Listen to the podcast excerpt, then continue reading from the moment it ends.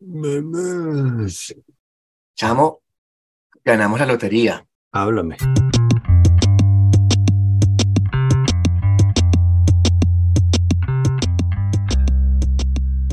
Puntos suspensivos para los Juegos Olímpicos del 2024. En serio. Sí. Qué fino. Porque para los que no saben, yo no sabía hasta que gané la lotería, porque eso lo hizo mi, mi mujer, yo no hice nada. Ujú. Yo simplemente estaba así como pensando y que, coño, sería de pinga de pronto ir a los Juegos Olímpicos, ¿no? Pero Sí, sin hacer París. nada, ¿no? Sí, Sin hacer exacto, nada sin hacer respecto. nada. pues. Sí.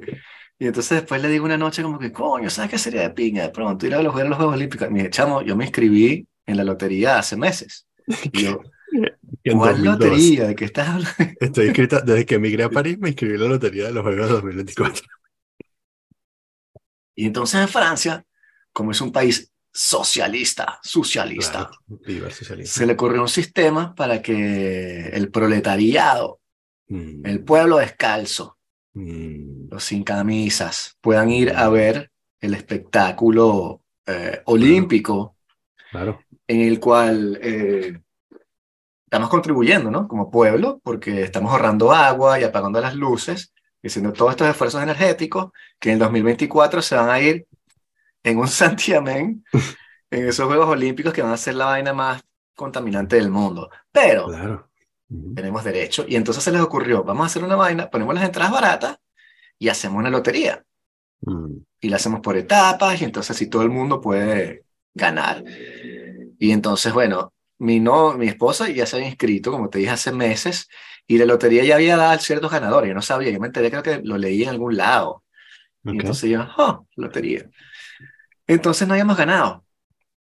Pero ayer fue el día en el que nos dijeron, ustedes tienen 48 horas entre el miércoles y el viernes a las de 12 de mediodía, mediodía, para comprar las entradas según este formato. Ah, coño, ok. Pero bueno, como todo producto o sistema que está montado como por gente con mentalidad muy venezolana chavista, Mm, este, nos metimos el día que nos dijeron y ya había visto Ujú. artículos al respecto. Me metí y entonces empecé a buscar y las entradas estaban carísimas, huevón. O sea, Ah. eran, ¿Qué es caro impagables. para ti? Ok, este, hice una lista, porque para que no digan como que no, son tantos ven. eventos. Está Ok. bien, está bien, habla. Este, porque el problema era que abrían a las, como así, eso, a, la- a las 4 de la tarde, nos dijeron algo así. O sea, un horario muy atravesado. Y entonces yo estaba trabajando, ella también, pero dijimos, bueno, el que pueda primero se mete en la vaina para, para comprar y tal. Mm, Y entonces este, me metí yo, después que salí de una reunión y tal, y traté, ella me mandó el código, me meto a buscar las entradas. Y entonces empecé a buscar que si por, no sé cómo buscar, si por deporte, tal y qué sé yo, y simplemente por precio. Tiene un regulador de precio y puse, dame las entradas desde la más barata hasta 500 euros, ¿no? O 50 sea, euros. exacto, hasta 50 euros. Entre 0 y 50. Y 49. entonces me puse a buscar y también que fuese en París, ¿no? Y esto es lo que porque- conseguí. Ok, ok. Lo más barato que conseguí es el cuarto de final de fútbol femenino en el estadio, en el Parc de France, que es donde juega el PSG, Sí. 50 euros. Yo iría. Eh, Totally. no sé. ¿Cuánto Serían de 200 euros. Serían 200 euros. Sí, pero ¿quién? Ya no conozco a esa gente que juega eso. O sea, es un partido de fútbol, no es un deporte olímpico, así que tú no, o sea, fútbol siempre puedes ver, ¿no? Para eso Mm. vamos al PSG. Fair Ah, point. Sí. Luego, Y- luego, ¿Y, el que y. En el, en el, en el nosebleed. ¿Dónde te sientas? Ah, no sé, Mm. ni siquiera, ni siquiera busqué eso. Sí, eso puede ser también un Ujú. Pues claro, si quedas como que 50 euros para ver badminton, pero quedas arriba no es ni la pelota. O sea, lo que estás viendo son los tipos haciendo así como matando moscas. Exacto. Ya va, pero espérate un momento. Ah, a ver si entendí, antes de que sigas leyendo la lista. Sí. No es tan larga la lista, así que. Tú ganas la lotería Ajá. y eso te da acceso al sistema de compras, pero no ganas una lotería particular para un evento. No. Eso quiere decir que yo imagino que debe haber un sótano lleno de senegaleses con teléfonos celulares que en el momento en que publican los resultados de lotería se meten inmediatamente a comprar las entradas para revenderlas, ¿no? Probablemente. Ok, y, por eso, Este- y esa es la razón de por qué no consigues una entrada decente para, las- para los eventos de atletismo. No quedamos tan lejos, no quedamos tan lejos de la primera tanda. O sea, si, si se fueran, porque tampoco puedes comprar más de seis entradas cada persona. No es que la primera ronda se acabaron las entradas, Por eso. que hacemos Por mil eso, personas. cada, cada cada uno de estos tiene, tiene un, ¿sabes? Como un binder, como una, una Exacto. carpeta de celulares.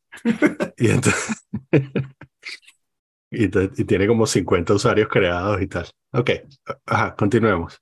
Digo, Ajá, porque se entonces, acaban ok. las entradas, ¿no? Y por eso no puedes conseguir, o sea, se acaban las entradas O baratas sea, y después. sí. Es que después las conseguí, las entradas baratas. Ok, ok, cuéntame, cuéntame. Pero en París, en esa fecha y tal, así lo más barato era eso y lo que venía después era eh, 100 euros por Mm. persona para ver lucha grecorromana. Ah, mm, Eh, no, Eh. o sea, yo no, sé, no sé cómo cuentan los puntos. Luego, 140 voleibol femenino. Y luego gimnasia, 240 euros por persona. jamás me imaginé que fuese tan caro. Sí, chamo. Y entonces después ellos decían, a partir de 25 euros tienes entradas. Y me puse a buscar. Y claro, cuando le quitas París, puedes ver un partido de fútbol este, de los hombres, pero entonces tienes que ir a la ciudad de Lille. O tienes que ir a. Reims. O en Marsella, por ejemplo, tienen que hacer regatas y cosas con barcos. Y... Pero es en Marsella y sí, ahí cuesta 30 y 50 y tal. Pero en París, París, por menos, menos de 100, lo que tienes es nada más un partido ahí de, de fútbol femenino, Ok. de cuarto y tal. Entonces, bueno, la gente se estaba quejando de que, bueno, Mm. que, que no es para el pueblo nada, pues. O sea, que qué Sí. coño es eso, eso no es verdad democrático. Entonces ganamos la lotería, pero no ganamos, no lo utilizamos, porque encima de eso, en esta promoción, te puedes comprar packs, te proponen packs. Y en el pack, a juro, tienes que escoger como este tipo de deportes. Entonces no es que tú puedes escoger tres entradas de fútbol. No, tienes que escoger una de fútbol, una de algún deporte que sea atletismo y una de algún deporte que sea, te forzan a hacer eso por algún motivo. Ok. Y son familias que sí de cuatro personas, sea, nos convenía perfectamente.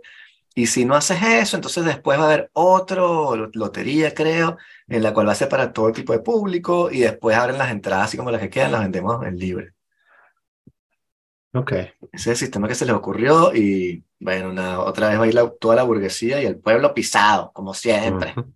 Ah, me me voy a meter voy a registrar la lotería a ver si tengo suerte. Es que tampoco te puedes inscribir como te dé la gana, creo que abren periodos de inscripción también, es que son Ah, no me, franceses. no me extraña. Sí. Sí, o sea, Y seguro que me van a pedir un número que no tengo. exacto. Ah, ah, mira, sí, Games Pack. Ok. Ah, no. Ah, viste, son los Hay que leer. Hay que leer. Sí, exacto. Los Juegos Olímpicos son un evento deportivo que sucede. Voy a ir aquí al Comité Olímpico a golpearles ahí en la puerta y que eh, quiero una entrada. Ya hemos entrado. Porque encima me va a calar todo lo malo de tener las Olimpiadas en tu ciudad, como el tráfico, o Sí. sea, va a, ser un desastre desde el punto de vista, no sé, citadino, y nada de lo positivo de, de poder ir eh, de pronto a ver un juego. Sí, claro. Yo pensé que iban a hacer natación en el Sena, bueno, me dijeron que iban a hacer eso. Mm. Me O capaz extraña que que, que Regata sea en Marsella y no un sitio más cerca. ¿no? La Rochelle o algo así. ¿no? Sí, no sé. O de pronto puedes también pagar este, y ves que si pedacitos de maratón. Mm. O sea, tú estás entre el kilómetro 20 y 22 de un maratón de Ok. 42 kilómetros y lo que son tipos pasando así como que cuando ni siquiera importa. Sí, sí, O sí. sea, cuando la Pero carrera no no es ahí.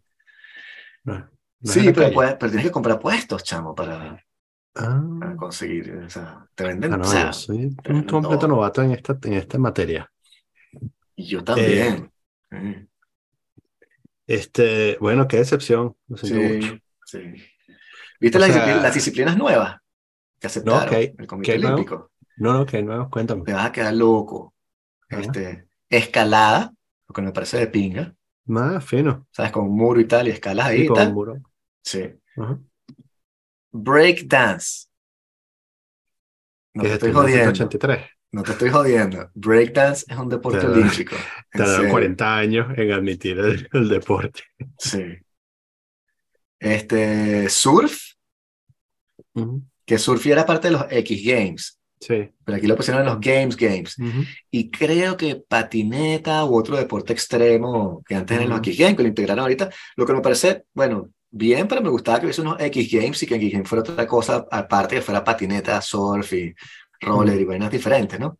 No meterlos en deportes convencionales, no sé. Eso está, es- sí, está bueno eso. Eh, pero, o sea, digo, esa opinión, pero mm, yo supongo que el, o sea, a mí me parece que el, la graduación de los X Games a los Juegos Olímpicos eh, es una buena transición.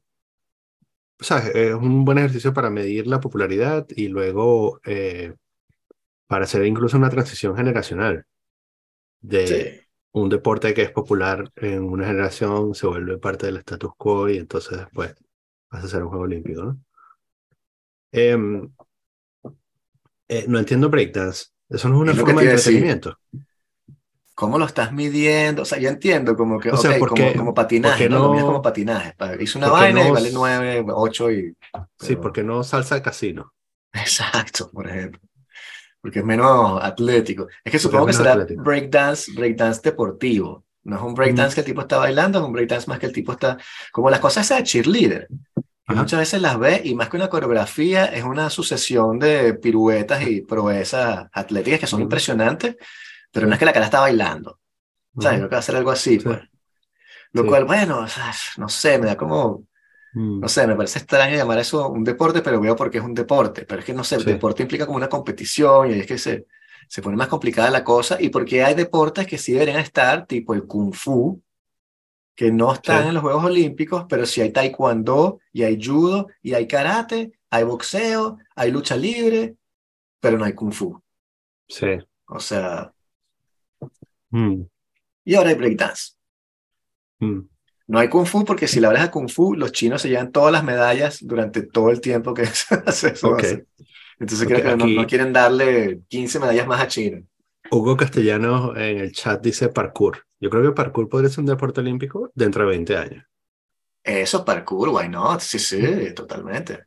Claro, y también puedes medir el tiempo, tienes una forma como, no sé, me parece que hay, hay más como una Sí. cosa deportiva en el... Aquí estás montando coreografías, o sea, lo cual está bien, pero no, no es como tratarse de saltar cada vez más alto para llegar por Sí. encima de... Sí, podría ser una... Sí, lo del parkour está bueno. Porque podría ser así como lo hacen en la televisión, ¿sabes? Que hacen una Sí, un parkour, claro. probablemente. Este, un recorrido. Sí. Eh, y, y, no en, y- y no hubo deportes que quitaron. Ah, eso no sé. Eso no sé. Creo que hay que sacrificar Pero- algunos deportes. Sí, sí. Eh, Creo que el curling, aunque se juega en invierno, pero el curling le llegó su momento como que ahora tenemos breakdance, o sea, fuck Sí. off. Sea, Prefiero breakdance mil veces.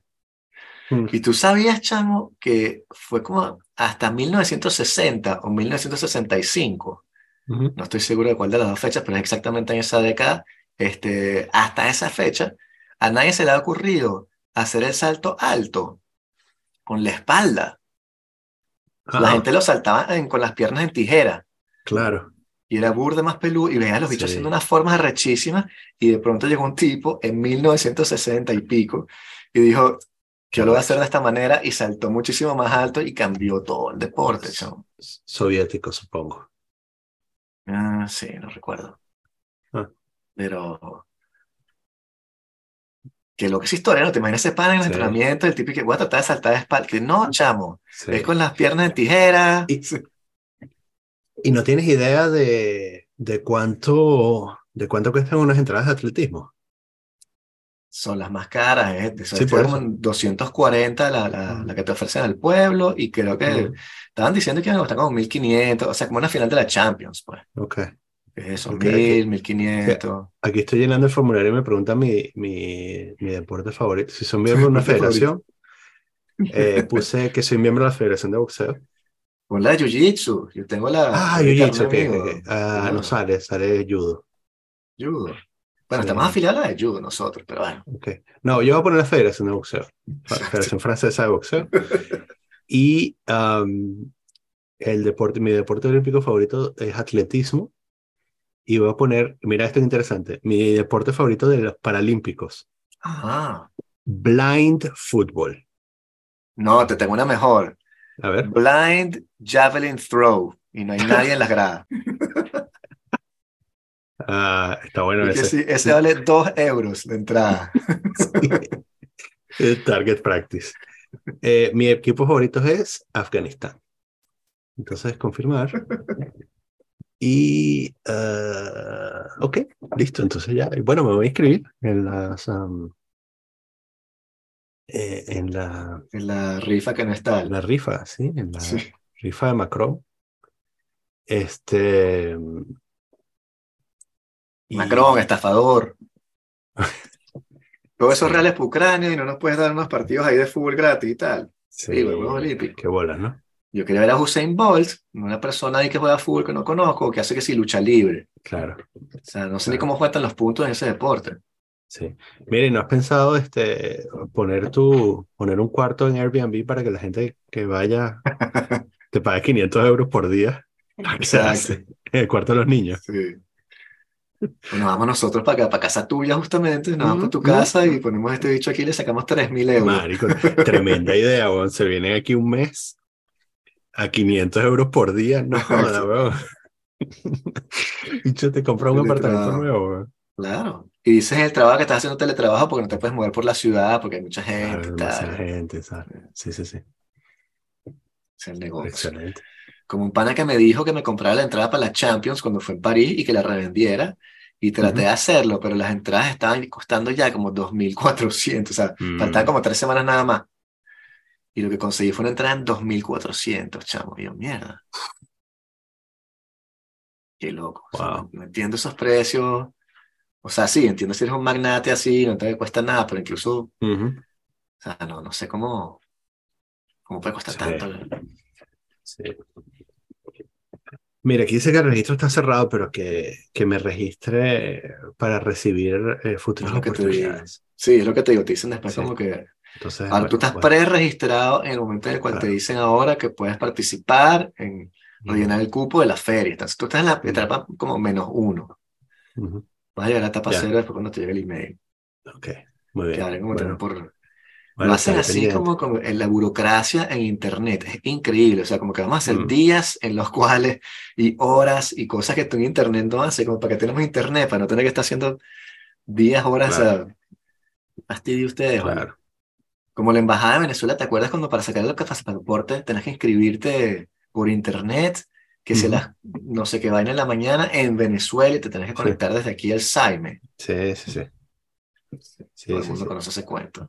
Este, speaking of which, eh, ambos padres míos eh, recibieron su flamante pasaporte del Reino de España. Oh, Esta semana. Viva España. Sí, señor.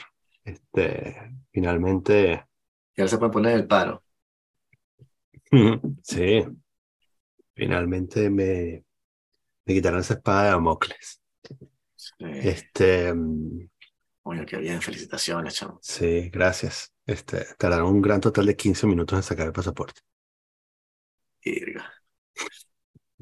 Nosotros en Francia nos lo mandaron por correo, weón. No tuvieron ni que, no tuvieron que, ni que llevar la foto porque ya tenían la foto en el archivo con, Chamo, porque se sacaron el DNI. Llegaron cosa. así que, deme mi pasaporte. Y llevaron la- la- las diferentes carpetas con las Sí, láminas de, de cada, sí, Exacto. los antecedentes penales del tío, que no sé qué va. ¿qué? Sí, sí, sí. Sí, sí. y La, la justificación de por qué necesitaban un pasaporte y tal. Sí. Este, sí, bueno. ¿Quién será el sádico Bueno. que inventó ese proceso así de, de Cadivi, chamo? No? Sí, bueno. Sí, ¿verdad? Eh, eh, es una buena pregunta. ¿Quién habrá sido el sádico? Sí, porque pedir Porque no carpetas tiene- muy particulares, muy específicas. Porque no tiene otro nombre, weón. Además, tú sabes que yo creo, o sea, en parte sadismo, como partes iguales, eh, sadismo, ineficiencia crónica e ignorancia. Porque yo creo también que la gente que diseña esos procesos en algunas partes, eh, tienen un techo en capacidad cognitiva. Y entonces no se imaginan que, o sea, no pueden acceder a la idea de que el, de que el trámite puede ser fácil para el ciudadano. Entonces, suena como, coño madre raro que yo diga, pero no, yo genuinamente yo creo que es una discapacidad. Yo creo que hay de eso, Ajá. Pero también creo que está como siempre en Venezuela el follow the money. Sí, Eso es claro, un por negocio. Sí, sí, sí. O sea, este, Ujú. mi, mi amigo Daniel tiene una imprenta que saca sobres de 12 por 4, Mm, no sé qué vaina, beige. ujú. Bueno, chamo, ahora todo el mundo tiene que comprar tres sobres de esos a mi amigo como impuesto o Sí. vacuna para estos cifrinos que se quieren ir del país y Ujú. a dónde van los gusanos. Y entonces vamos a ponerles un pedaje aquí, un pedaje allá y encima les hacemos este proceso todo extraño y, vamos con un discurso revolucionario raro también, ¿no? Sí. Que sí. Sí, exacto. eh, Los incentivos están ahí para, para hacer eso. Em, Sí. pero bueno, estaban sorprendidos por, por lo bien que los habían tratado, porque no habían experimentado hasta ahora la sutil pero gran diferencia de ser un ciudadano versus un residente y o inmigrante ilegal. Entonces estaban comentando que los trataban súper bien en todos lados y es que, claro, como tratan a las personas normales, a los ciudadanos normales en España, mm, este, que no los habían tratado como una mierda, como siempre nos trata- los trataron y me trataron a mí antes que yo fuera ciudadano. Este, y entonces estaban así como que, mierda, ¿sabes? Como en el ocaso de tu vida, finalmente te encuentras con eh, un funcionario que hace su trabajo. Luego Ok. de, luego de, no sé, porque habrán empezado sus trámites de temprana edad, luego de 60 y algo de años de maltrato sistemático y continuo. eh, finalmente los recibieron en una oficina y les dijeron, estamos aquí para servirle. Exacto. Sí, bueno, es la línea esa que divide a todo el mundo. También, o sea, yo Yes. sentía, yo cuando no tuve papeles, que fue muy breve, un- una época Ujú. también gris, así que estaba como cambiando de estatuto, eh, pero breve en el sentido de como seis meses. ¿ah? Entonces, eh, es suficiente tiempo para que empieces a preguntarte cosas. Al principio dices, va, pero después te das cuenta que, que no es una buena idea que, qué sé yo, que te caigas a coñazo en la calle y llegue la policía, por ejemplo, porque tú no tienes Yes. papeles. Ujú. O que no es una buena idea que un pana tuyo en tu casa esté como que pensando en romper la ley y tú dices, eh, ¿sabes? Empiezas a pensar un poco de cosas. No puedes saltar más el metro. Sí. No que eso es algo que uno hace, pero tú dices, ah, pero es que ahora no puedo hacer, no puedo escoger hacerlo, porque si me agarran adentro sin papeles y sin haber pagado el ticket, no me dan la nacionalidad. En Sí. fin, y son esas pequeñas presiones que te pones tú mismo que también hacen que la experiencia sea como desagradable, pues. Mm. ¿Qué dice? Yo, yo todavía estoy viviendo de las rentas de, de haberme saltado el metro en tu casa en 2010. Todas las veces que salí contigo. Sí. Es que estábamos, yo quería hacer una, esa plata. yo quería hacer un documental, este, o sea, yo había pensado un sistema, esto fue incluso creo que antes de los hashtags y tal, que yo pensaba que de pronto si cada quien tenía un teléfono ce- celular, este, y veía dónde estaban los policías, estos, los controladores del metro, lo podía postear en un sitio, entonces tú vas por el metro y tú dices, coño, voy a salir en Clignancourt, y alguien te dice, chamo, en Clignancourt están los policías en la salida 3, entonces agarras la Mm. 2 y haces una red de informantes, básicamente, Claro. y más nunca te, te agarran. Ujú. Pero estábamos explorando porque este, íbamos a hacer una película sobre eso, sobre la gente que saltaba el metro, porque nos dimos cuenta que era un- es como una, una subcultura francesa muy extraña, un juego como Ujú. instaurado por el Estado, que si te agarran no es tampoco tan mal, es como que, ah, que le dio otro carajo que saltó el metro.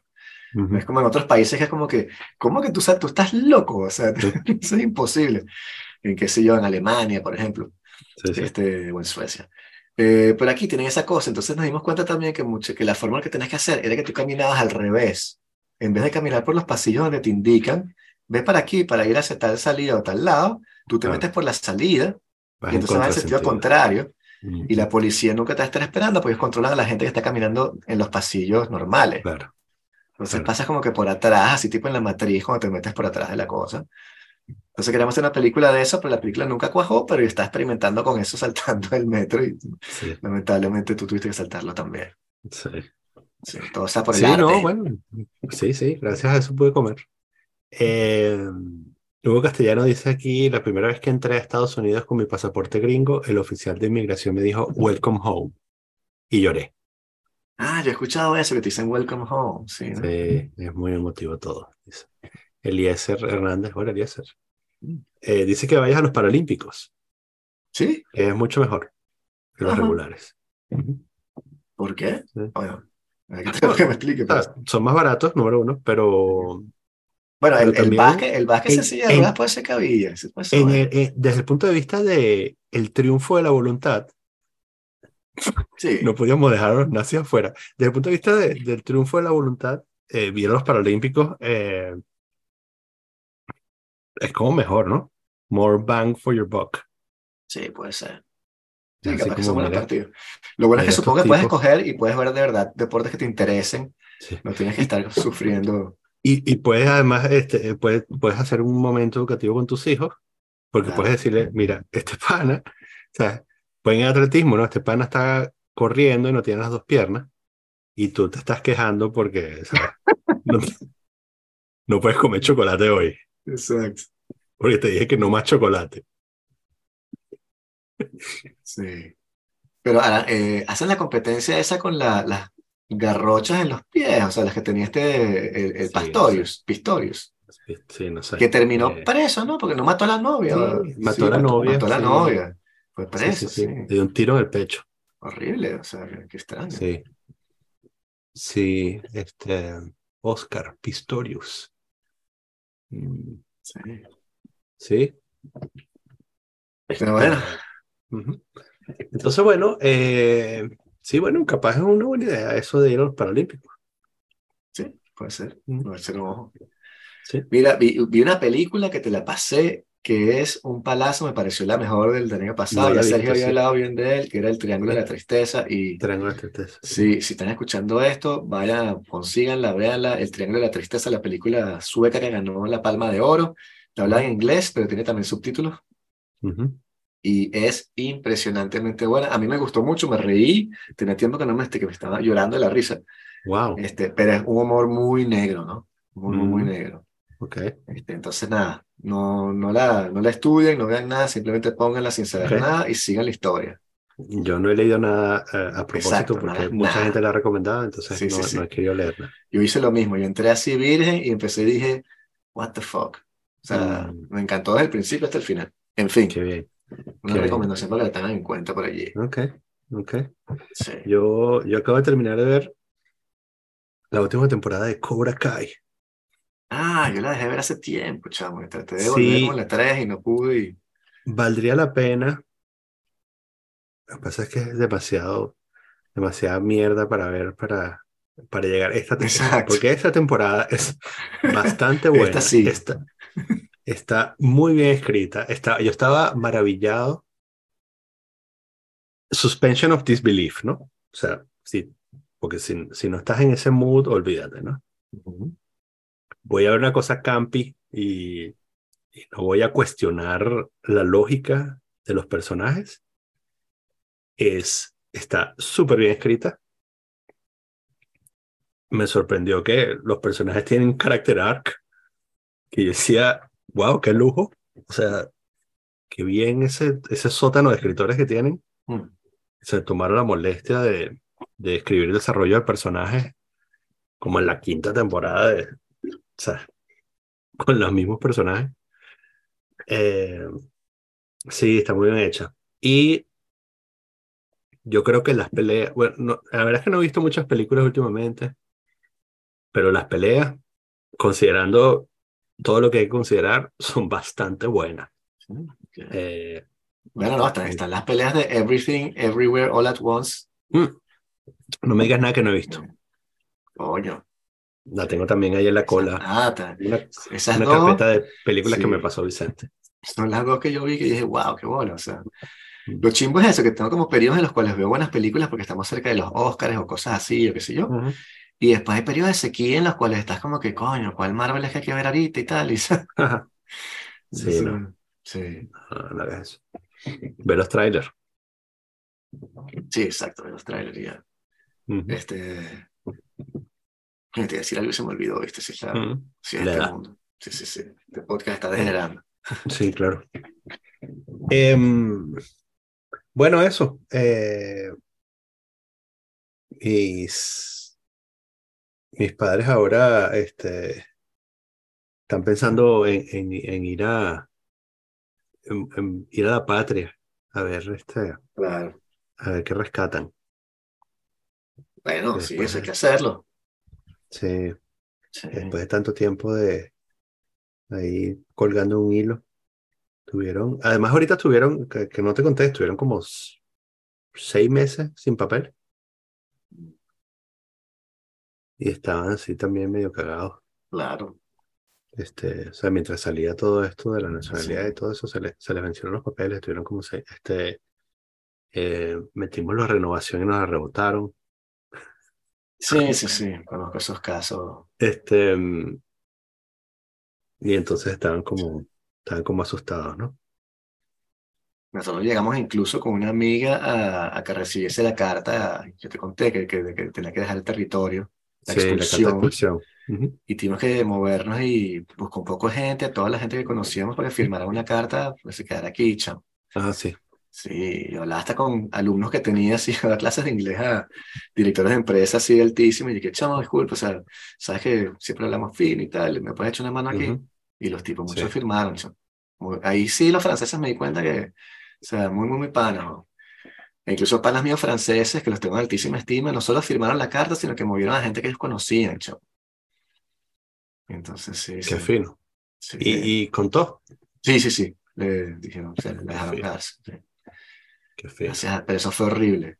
Porque te dicen, tienes un mes para vender todos tus chécheres y marcharte.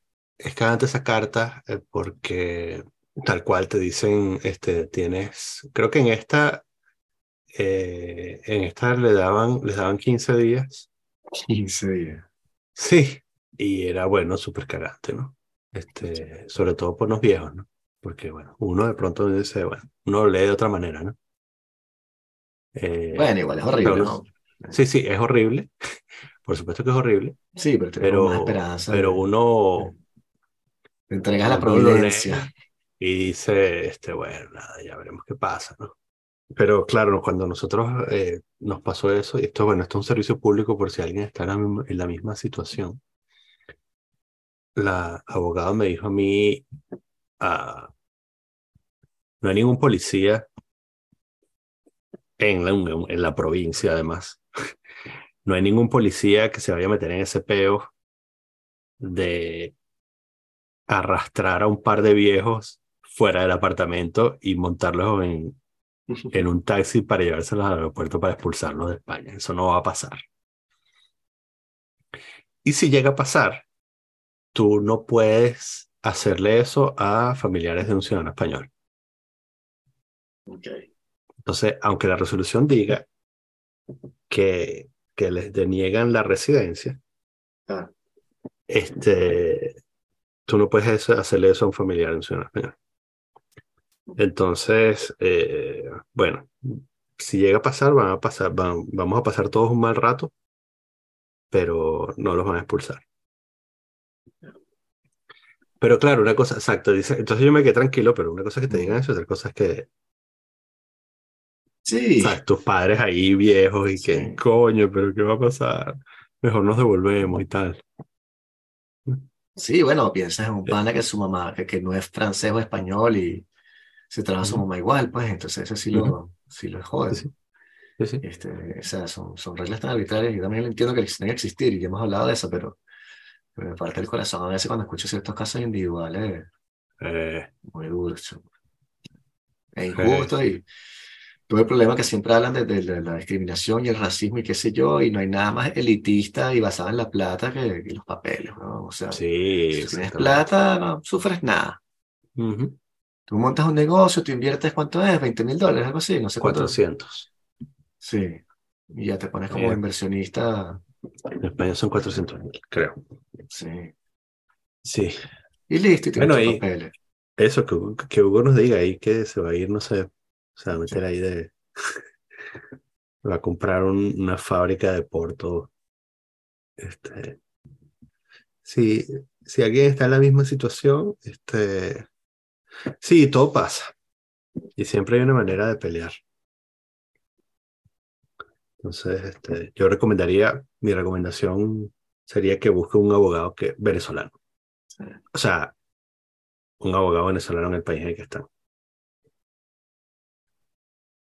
Sí, son temas, temas súper complicados. para poder ex- explicar todo, para que la persona tenga todo el contexto. Yo tengo, de hecho, yo pasé por tres abogados, uno español, una venezolana en Madrid que me estafó, no me acuerdo el nombre, pero si, si me acordara el nombre, lo diría.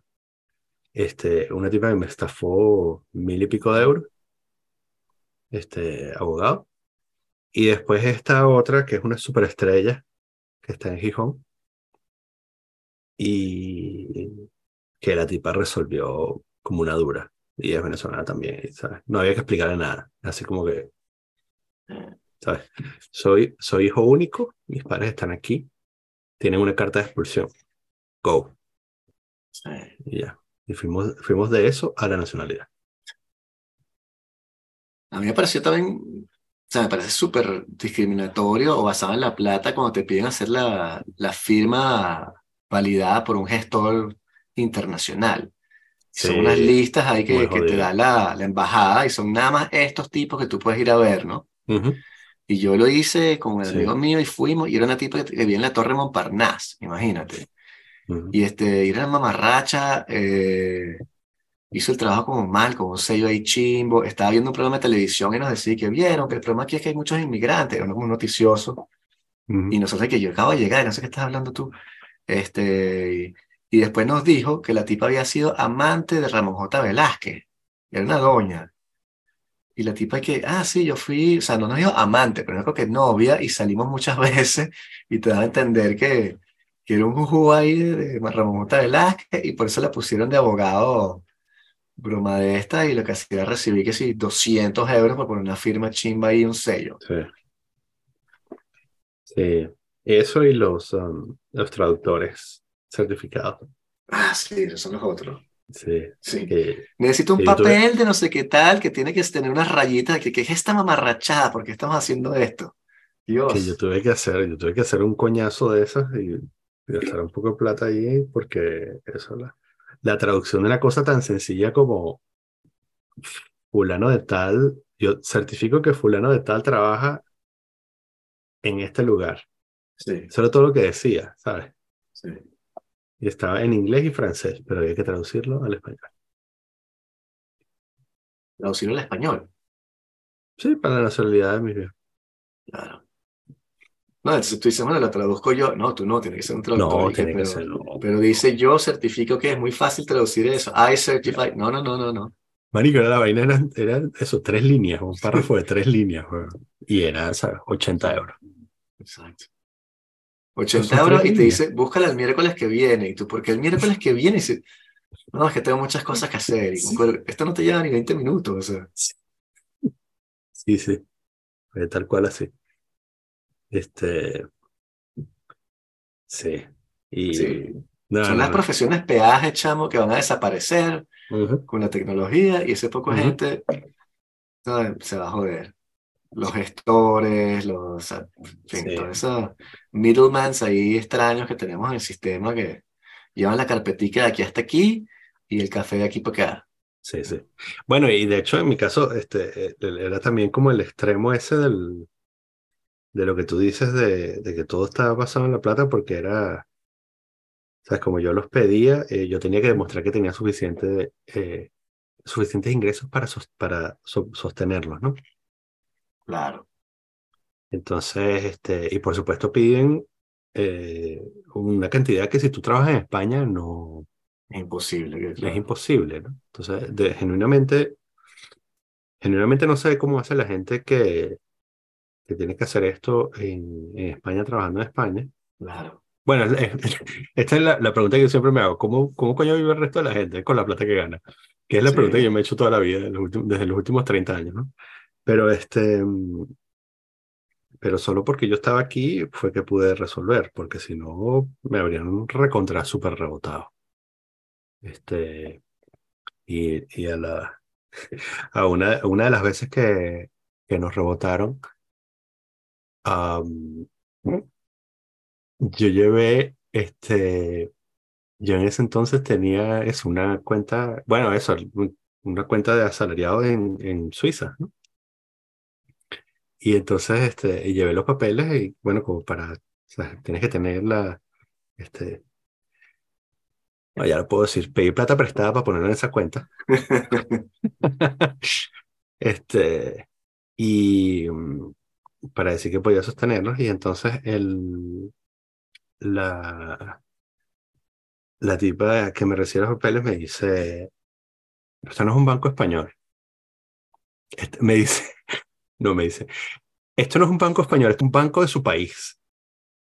Y que, y además, ¿qué cantidad es esta? ¿Qué moneda es esta? Ok.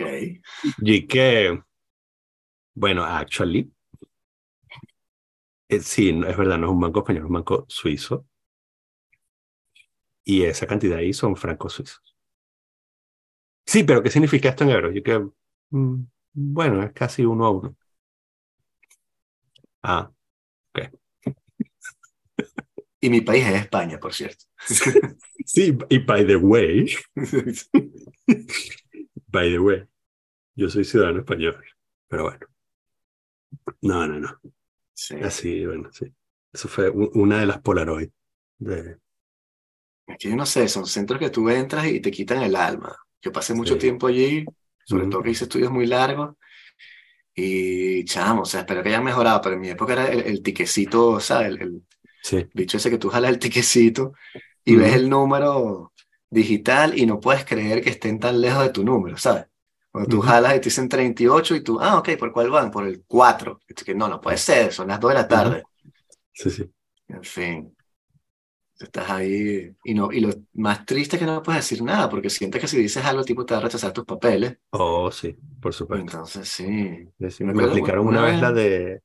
La- Pero es que es eso, es que es, es arrechísimo, porque es la... O sea, hay como eh, esa... Es como una pared invisible eh, en el mismo espacio físico, es una oficina open plan, ¿no? Sí. Y entonces en el mismo espacio físico te procesa, reciben y te procesan tus papeles de residencia. Y, ¿sabes? Cinco metros más allá, te sacan el pasaporte en 15 minutos y te tratan, ¿sabes? Sí. De las mil maravillas. Sí, sí, sí. Es fucking impresionante. Es como que los dos come mierdas que están en la oficina están recibiendo los papeles de los inmigrantes. No, y los tipos cuando yo iba, este, gritaban el número. ¿Sabes? Que esta gente, ah, chao. Pero lo gritaban en francés. Y la mayoría éramos estudiantes de francés. Ah, Y había muchos asiáticos. Y los tipos no entendían. Y a veces la tipa le gritaba y te dice, chao, pero. o sea, porque entonces si tú vas y tú estás estudiando francés mucho tiempo, te dicen que no puedes estudiar más francés porque ya tienes seis meses y que qué coño estás haciendo. O sea, no puedes seguir estudiando francés. Tienes que estudiar otra cosa. Pero entonces, si vas y no sabes francés porque estás estudiando francés, te gritan en francés. Entonces, es súper humillante. Eh, Es Sí. chingo pasar por ahí. sí. Y es lo que tú dices, en- en- a mi esposa le sacaron papeles porque el jefe fue y le formó un peo a los tipos que se le había rechazado. Y Ujú. cuando él entró, el trato era diferente. Los tipos eran como que, ah, no, ok, sí, ¿quién es usted? El tipo que yo soy un francés que escogí, o sea, que te contratando Ujú. Ah, no, siéntate por aquí. Y diferente el trato, y burda, agarro ticket, o sea, no ¿sabes? Llegó ahí como que no, yo soy francés, ¿quién es el que encarga esta vaina? Sí. Sí. Sí, bueno. bueno, el sistema en el que vivimos. Sí, no, lo que te iba a decir es que si no viste este, México, lo que estaba pasando en México, No, ¿qué pasó en México? que López Obrador está cambiando la ley Ah, sí, ¿verdad? Sí lo vi. sí, para Sí, contrarrestar, quitarle poderes al, al Tribunal Supremo sí. y, este, y la gente sale a manifestar, está, o sea, en fin, está bastante agitado por allí. Sí, yo creo que es un caso perdido. Que va a ganar López Obrador, que va a hacer lo que le da gana. Sí. Sí. Es que, es Latinoamérica, si no lo sacas a carajazo, el tipo no, no va a decir que "Ay, hay mucha gente en la calle, no, lo- no voy a quitar al juez que no me conviene para reelegirme para siempre. O sea, sobre todo dado el historial de la región. Sí. Pero sí, y, y en Nigeria también vi, había una columna hoy de Chimamanda Ngozi Adichie, una escritora nigeriana que escribe en inglés en Estados Unidos. Ella, y bueno, nada, este, escribió una columna sobre lo que está pasando allá, que las, las elecciones se las robaron, este, fue lo más venezolano. Pusieron unas máquinas de, de vota- votación, y entonces tenías que contar la broma manual y después hacías el upload a unas, una vaina centralizada y estaban mm, tardando mucho. O sea, no hacían, contaban y después no hacían el upload, sino que como tardaban 15 minutos. Y mm. entonces parece que cambiaron los votos, y, en fin, hubo un fraude y entonces también está... Pero bueno, podríamos hablar de todos los países, de muchos países más del mundo que están como complicados en ese sentido, Sí. pero Chimamanda Ngozi Adichie me gustó mucho su novela Half a Yellow Sun, Mm, que es este sobre Biafra. Y tiene una que se llama Americana, que es buenísima, que es una Ajá. nigeriana que está en, en Estados Unidos, sí, y está escrita súper, súper bien. Una tipa que llega y empieza como a contrastar su, su forma de vida en, de donde ella viene, y es eso, americana, porque este, le dicen la americana en su país. Y está súper Mm. bien la, la crítica, o sea, la, la punto de vista de la No, integración. no, no conozco nada, no sabe, no Ah, sé no. es. Ah, ella, Beyoncé la citó en un video. Beyoncé la pone en un video porque ella es un ícono feminista también.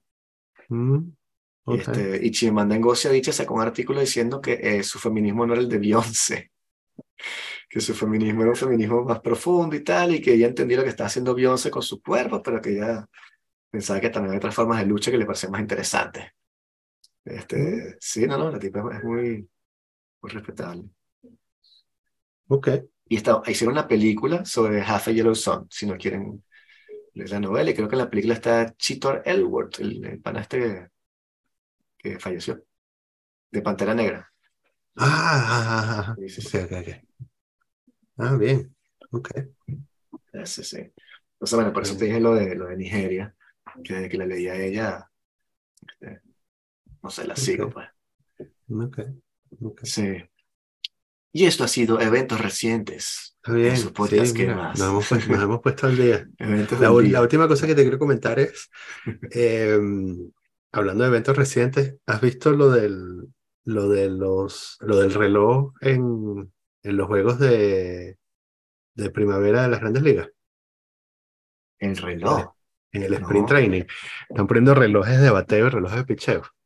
Porque es muy Así largo. como, el, así como los 20 segundos de, para, Ah, en el básquet, básquet. sí. Sí. Ah, porque es muy largo y Este, tal. ujú. Es que se le están yendo los, los espectadores. Sí, y, y parece que hay que acortar los juegos por, para, porque los incentivos económicos exigen. Sí, este, sí, yo vi que este, que hay un artículo sobre eso. Creo que lo escribió Sergio González, de hecho, o, o ¿Mm? está en su sitio.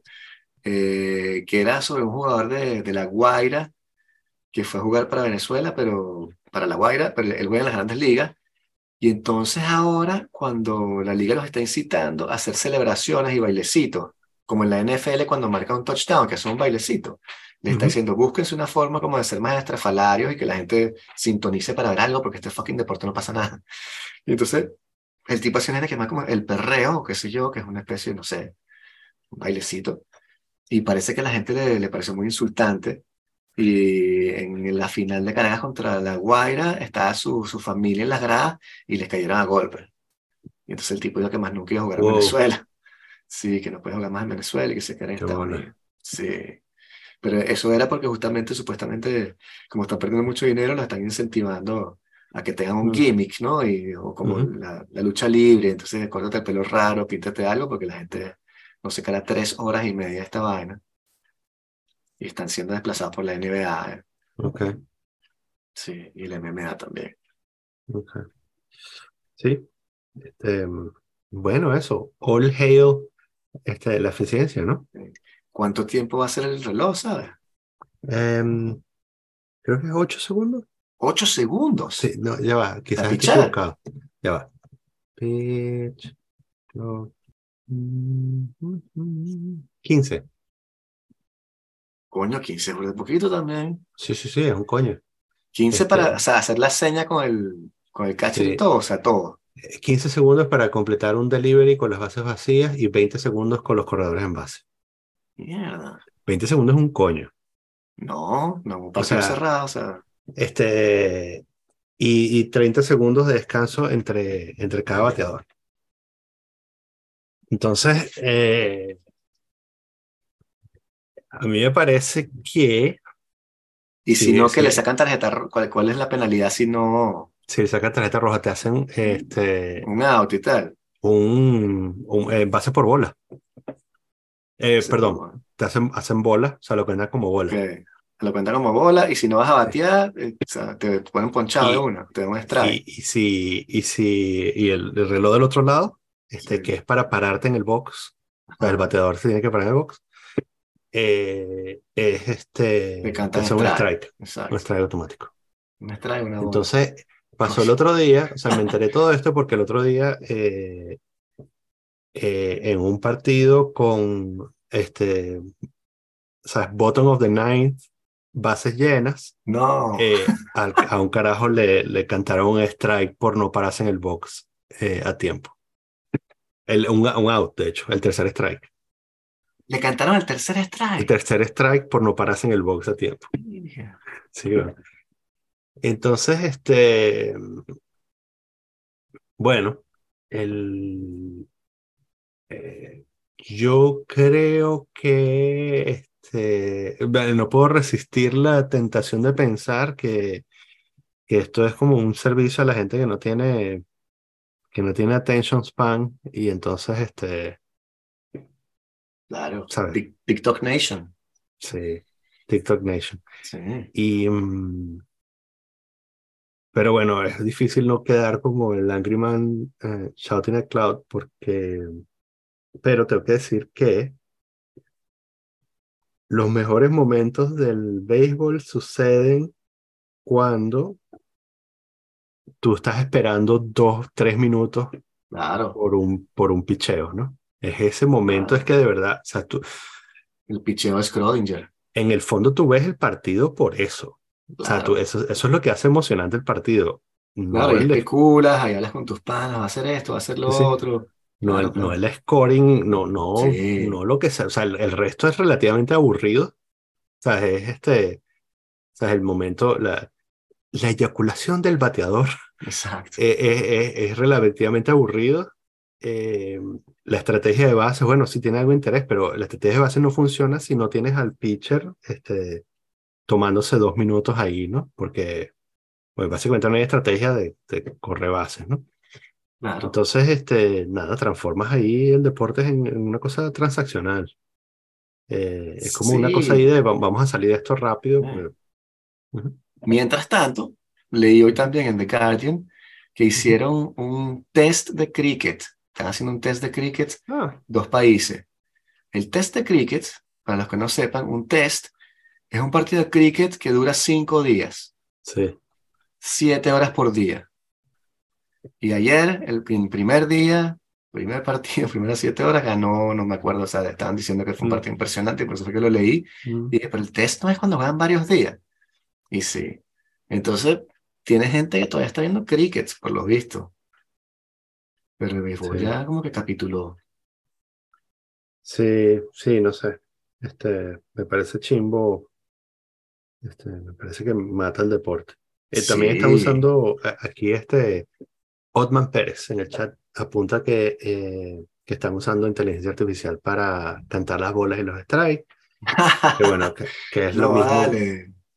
mi misma Sí. opinión que con, que con el en- bueno, no Sí. solo el VAR, el- porque el VAR, bueno, podría tener sentido. El- la detección automática de goles en, en el fútbol es como, bueno, si le quitas el, si le quitas la potestad al árbitro, entonces Claro, parte, de- parte del béisbol es lo que el árbitro canta y lo que él ve, o sea, que sea humano, no, no que sea perfecto.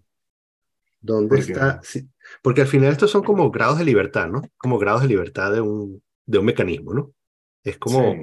este, si tú, al fin, si, si tú quitas eh, todas estas variables, al final te queda un, un objeto tridimensional, o sea, con solo tres grados de libertad, cuatro contando el tiempo. Entonces, eh, sí, bueno, ¿dónde está la emoción? Sí, entonces la zona de strike es siempre la misma porque la máquina la está midiendo. Este, y entonces, o sea, no sé, Esto conduce, esto conduce a a una máquina que pichea. eh, carros de Fórmula 1 con aceleración automática. Exacto. Este, con, o sea, no solo cambios automáticos, sino Sí. aceleración automática, ¿no? Y, y luego en algún momento llevará este, eh, Fórmula 1 con, o sea, donde el conductor no tenga que eh, manejar, ¿no? Este, el otro día eh, mis cuñados este, estaban jugando Mario Kart con, con mis hijas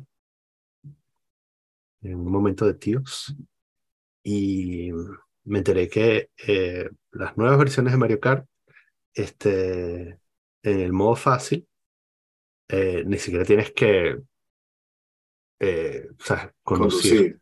Solo, solo con acelerar, ¿sabes? Vas pegando con las bandas y, Ah, y, y puedes ganar una carrera sin tener que conducir. Solo, solo tienes que acelerar. Entonces, bueno, esto es más o menos así en el béisbol. Solo tienes que acelerar. Sí. Qué triste. Bueno, Sí, un deporte del siglo XX entre todo. Eh, sí exacto. Sí, sí que, que vengan las patinetas. Sí. Yo vi uno que hicieron los rusos que era este lucha libre y básquet juntos. Wow. No sé, ¿no lo viste? No. Son unos tipos corriendo en, en- en mallas de esas de, de lucha libre, Sí, sí. tacleándose con una pelota de básquet y al final tratando de hacer una cesta y no saben jugar básquet muy bien, lo ves como lanzando así mal, ¿no? Cool. Sí, sí, sí. Porque está siempre, está el chess boxing. ¿Conoces el chess boxing? No. No. Ah, Tell me more. chamo, el chess boxing. Yo tengo un par de casa chess boxing, está en jiu-jitsu. Este, haces un round de boxeo y luego te sientas, haces tres minutos de, ajedrez en un blitz. Uf, Y después te paras, vuelves a hacer tu round de boxeo y vuelves a hacer un blitz. chamo, eso está buenísimo. Es como un biatlón, weón. Chess boxing. Eso debería ser un deporte olímpico. Claro, absolutamente. Sí. Absolutamente. Exactamente como el biatlón. Cool. Sí. Bueno, Bueno, estimado, gusto verte. ojalá ganes la, la rifa de las Olimpiadas. Sí, pendiente ahora de la lotería. Sí. Ya así ver que este. no estaban tan caras hacia la Usain Bolt y vaina. Ah, Exacto. Me costaron 14 mil euros, pero que estoy como Usain Bolt y vaina. Sí, sí. Le, le compré las baratas de 14 mil a, a mi familia y yo pagué la que era un poco más cara, pero corrías al lado de los carajos. Exacto. Lo tratabas. Exacto.